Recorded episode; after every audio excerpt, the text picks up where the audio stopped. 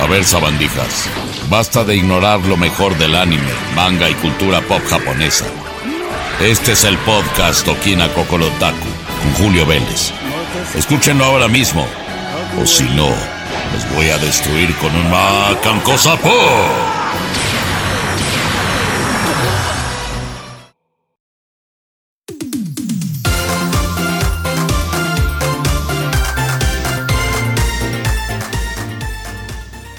Queridos amigos, ¿cómo están? En el episodio número 46 de Okina Kokorotaku, su podcast relacionado con todo lo que tiene que ver de las grandes cosas que nos trae Japón, como el manga, el anime, videojuegos de procedencia japonesa, eh, pero sobre todo la cultura y todas las cosas tan bellas que existen en Japón. Por cierto, quiero mencionarles que además de los lugares habituales donde me pueden leer y escuchar, también estoy colaborando en Imagínense nada más la Organización Nacional de Turismo de Japón. Visítenos en las redes sociales, tanto en Facebook como en Twitter. Búsquenos como Visit Japan América Latina. Esto está padrísimo porque estaremos mostrándoles constantemente desde inicios de 2022. Les hemos estado mostrando diferentes aspectos hermosos de Japón para que en el momento en el que termine la pandemia podamos visitar de nuevo este hermoso país y qué mejor que con una guía tan plena que como la Organización de Turismo Oficial de Japón, ¿verdad? Bueno, yo soy Julio Vélez y me pueden seguir además en Twitter en arroba Julio Vélez y en Instagram de la misma manera. Pueden leerme también en Spoiler Time y seguirnos en Okina Kokorotaku y el otro podcast de videojuegos Jefe Final a través de 19 plataformas podcast diferentes como Apple, Google, eh, Spotify, etcétera, etcétera, etcétera. ¿De qué les vamos a platicar en esta ocasión? Bueno, el programa de hoy va a ser cortito, pero va a ser muy sustancioso porque estamos hablando de una adaptación del manga al anime que nos tiene fascinados, a pesar de que no es lo mío exactamente el slice of life, de que eh, sean cosas cotidianas, no hay cosas grandiosas, no hay mechas, no hay robots, no hay chicas mágicas, no hay nada de eso, sino nada más la vida escolar de unas pequeñas de 12 a 14 años, que es extremadamente divertida. Hiro creó esto en 2016 se sigue publicando en Japón, lleva nueve volúmenes con buenos récords de ventas a través de la editorial Shueisha. Eh, y se trata nada más ni nada menos, seguramente ya saben de qué estoy hablando, Akebi-chan no Sailor Fuku o eh, pues el uniforme de Akebi, el uniforme de marinerita de Akebi. Eh, hay otra manera muy interesante de decirlo que es Akebi Sailor Uniform.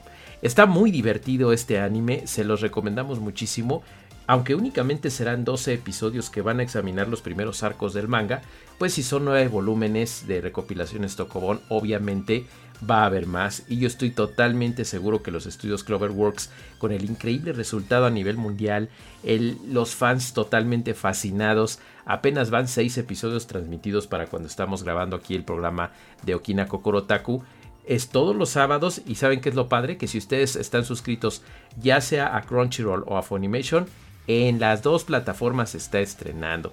Está muy padre la historia y es muy sencilla. La historia tiene lugar en una prestigiosa escuela secundaria, eh, la Academia Ruobai. Y entonces una niña muy bonita, muy talentosa, muy gimnasta, Akebi Komichi, siempre ha soñado con ponerse el uniforme de marinero que utilizaba su mamá o uno parecido al que utilizaba su mamá cuando era joven. La vida soñada de esta chica es su sueño, conseguir 100 amigas y desde que llega el primer día pues empiezan a pasar cosas muy bonitas con su amiga güerita Erika, se va haciendo amiga de otras chicas. La cosa es que ustedes van a divertirse muchísimo y a ver momentos muy entrañables en este hermoso anime, esta impecable adaptación que Cloverworks definitivamente nos ha dejado boquiabiertos. La dirección de Miyuki Kukori es impecable y nos deja ver su experiencia en otros animes como Fate Grand Order y Occultic Nine. Definitivamente el trabajo de Kuroki es impresionante.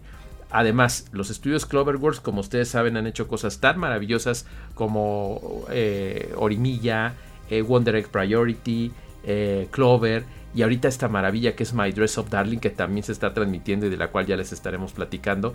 Pero esta está centrada en unas niñas en una secundaria rural y está muy muy bonita. Estéticamente y visualmente es una verdadera maravilla y la música de Kata Utatane es una cosa impresionante. Acuérdense cómo hacía cosas increíbles con Miruko-chan y ahora tenemos esta maravilla.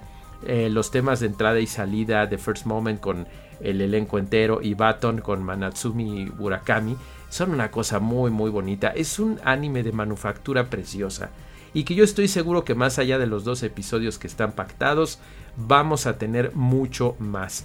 Lo único que lamento es que no exista un manga en este momento. Me refiero a un manga que se esté distribuyendo aquí en, América Latina. Es, triste. Pero esperemos que pronto Panini Manga o Kami te lo pongan a disposición y entonces podamos disfrutar tanto del manga como del anime. Mientras tanto, les recomiendo obviamente que no lo busquen en piratería y que lo vean en las vías legales. Ahí está en Crunchyroll, ahí está en Funimation y seguramente van a quedar tan impactados como yo. Es una cosa preciosa. Se van a enamorar de estas niñas y en el sentido bonito, porque son niñas, son, son chavitas de, de 12, 14 años. Y aunque por ahí han mencionado que tiene cierto subtexto Yuri, yo no lo creo, o sea, depende de cómo lo veas. Pero Hiro no lo hizo con esa intención. Eh, los cortes tienen su estilo fanservice como suele suceder en el manga y sobre todo si es para una demografía seinen como lo es en este caso, pero no hay ni aspectos de, de sexualizar menores de edad, ni de que ellas anden ahí en cosas, ni siquiera de que estén explorando. Son niñas que están aprendiendo de la vida y que está muy, muy divertido, muy bonito. Se los recomiendo mucho, lo pueden ver en familia y ya saben en las fuentes que son tanto Crunchyroll como Funimation. Queridos amigos, les comentaba que el programa de esta semana pues es breve, así es que ya les estaremos platicando de más cosas, pero tenemos una sorpresita japonesa. ¿Qué les parece si para cerrar con broche de oro nos vamos con el siguiente segmento?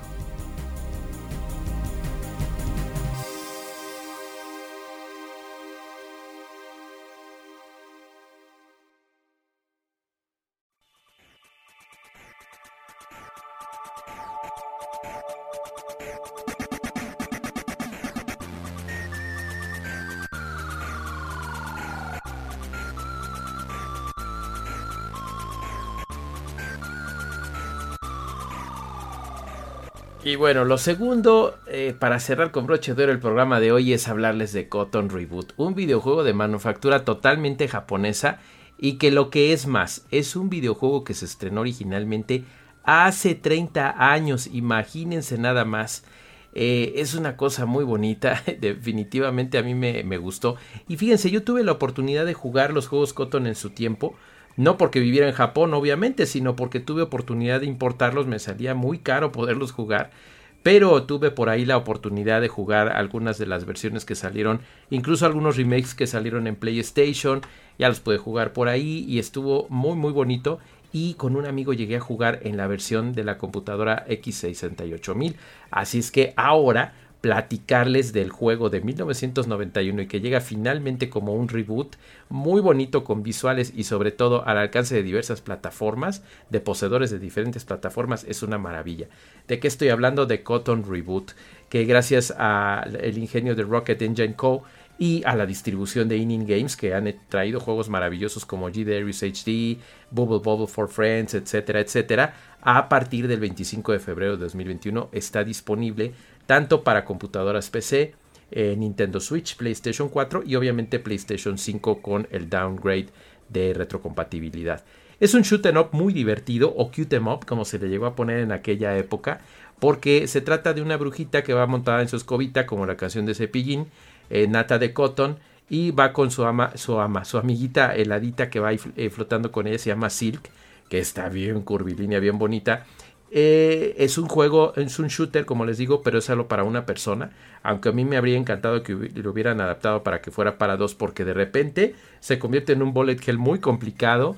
El sistema de juego es muy peculiar, sí te va a costar un poquito de trabajo agarrarle la onda al principio, pero te vas a divertir mucho porque tiene muchas funciones, vas disparándole unas runas, se va haciendo más poderosa la brujita, salen seres súper, súper extraños y ella lo que quiere a final de cuentas es comer dulces y vencer a las fuerzas del mal. Así es que ayúdala, está muy divertido el juego.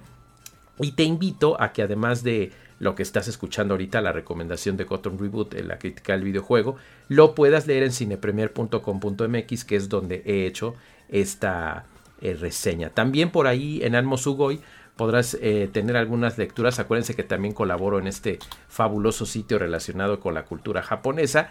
Y ahí también tengo otra reseña de Cotton, pero es un Cotton diferente. Así es que busquen en las dos, en Cine Premier, y busquen también este, por acá por, por anmosugoi.com y se van a encontrar con cosas muy bonitas relacionadas con Nata de Cotton, esta hermosa brujita que, cuya misión es eh, regresar después de 30 años y es una verdadera maravilla. El otro es Panorama Cotton, la segunda que escribí que no me gustó tanto, y Cotton 100%, que es una cosa tan perfecta que nada más le faltó traducirse al español. Es lo único que no me gustó de estos reboots, que Inning Games no los trae con subtítulos en español. Hubiera estado bien, eh, no nada más en español, sino en varios idiomas. Pero no dejen de jugar estas maravillas que además están a un precio excepcional. Lo pueden adquirir y disfrutar en sus consolas. Queridos amigos, con estas dos recomendaciones yo me despido. Ha sido un gustazo saludarles aquí en el programa número 46 de Okinako Korotaku. No dejen de seguirme por favor en Twitter y en Instagram como arroba Julio Vélez.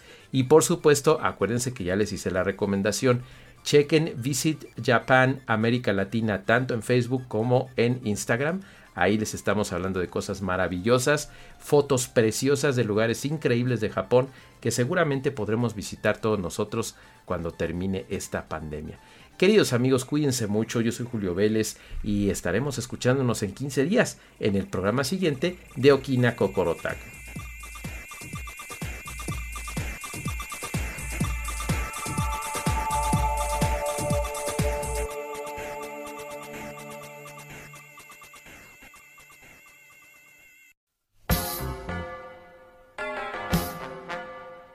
Entonces, ¿qué es Abandijas?